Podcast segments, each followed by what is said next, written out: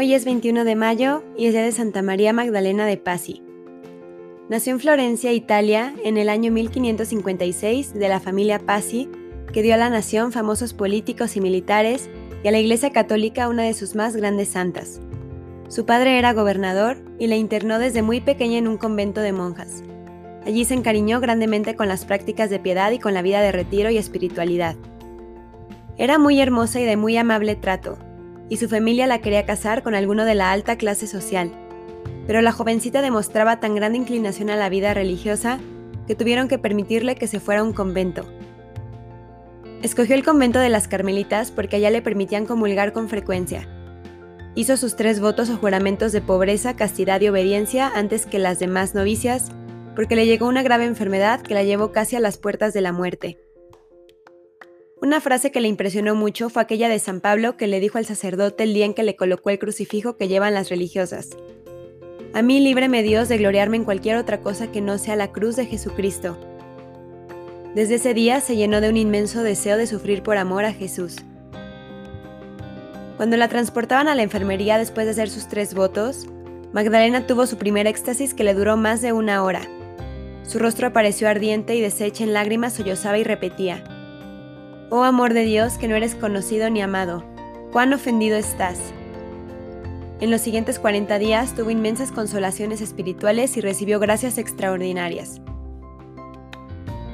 Los especialistas dicen que cuando un alma se consagra totalmente al servicio de Dios, el Señor le concede al principio muy agradables consolaciones espirituales, a fin de prepararle para los grandes sufrimientos y las terribles pruebas que vendrán después. Luego les llegan días de tinieblas interiores para acabar con todo rastro de egoísmo y llenar el alma de humildad y para convencerse de la gran necesidad que tienen de la ayuda de Dios. Así le sucedió a nuestra santa.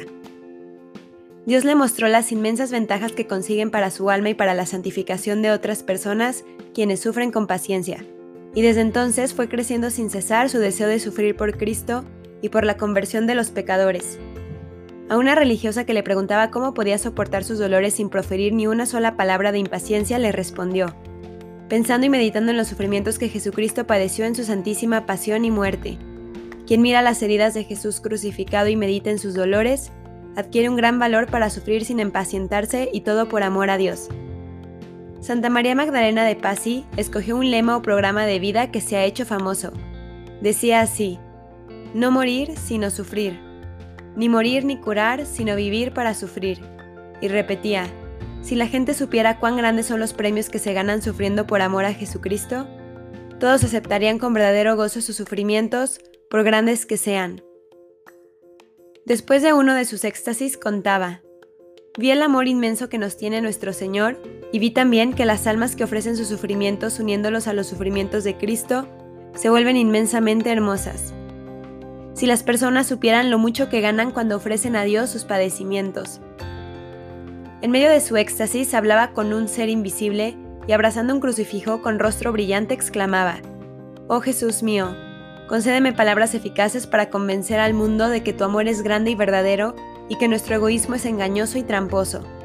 Y en sus conversaciones buscaba siempre almas que quisieran dedicar su vida entera a amar a Jesucristo y ofrecer por Él todos los sufrimientos de cada día y de cada hora con todo el amor de su espíritu. Le aparecieron en sus manos y sus pies los estigmas o heridas de Cristo crucificado. Le producían dolores muy intensos, pero ella se entusiasmaba al poder sufrir más y más para hacer que Cristo fuera más amado y más obedecido y por obtener que más almas se salvaran. Tres religiosas, encargadas por el director espiritual, escribían lo que ella iba diciendo, especialmente las revelaciones que recibía durante su éxtasis, y de todo esto salió el libro titulado Contemplaciones, que llegó a ser un verdadero tratado de teología mística. San Alfonso de Ligorio apreciaba inmensamente este libro y en sus obras lo cita muchísimas veces. Martirizada en su cuerpo por heridas dolorosísimas, cuando los dolores se volvían insoportables, ella pedía valor al Señor diciéndole, Ya que me has dado el dolor, concédeme también el valor. Y recibía fuerzas sobrenaturales para seguir sufriendo sin impacientarse ni quejarse. Además de los dolores físicos, le llegó lo que los santos llaman la noche oscura del alma, una cantidad impresionante de tentaciones impuras, sentimientos de tristeza y desgano espiritual, falta de confianza y de alegría.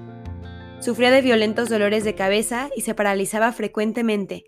La piel se le volvía tan sensible que el más leve contacto le producía una verdadera tortura. Pero en medio de tanto suplicio seguía repitiendo, ni sanar ni morir, sino vivir para sufrir. Veía el futuro y leía los pensamientos. Alejandro de Medici le dijo que un día sería sumo pontífice, pero que duraría poco en el cargo, y así sucedió. Se bilocaba, se aparecía gente que estaba muy distante y les llevaba mensajes. Curó varios enfermos. Los viernes sufría varios de los dolores que Cristo padeció el Viernes Santo, y repetía siempre, Señor, hágase tu voluntad. El 25 de mayo del año 1607, al morir quedó bella y sonrosada. Tenía apenas 41 años. Su cuerpo se conserva todavía incorrupto en el convento carmelita de Florencia donde pasó su vida. Señor Jesús, tú que enriqueciste con dones celestiales a Santa María Magdalena de Pasi, cuyo corazón se abrazaba en tu amor, concédenos a nosotros hoy, en su fiesta, imitar los ejemplos de su caridad y su pureza. Santa María Magdalena de Pasi, ruega por nosotros.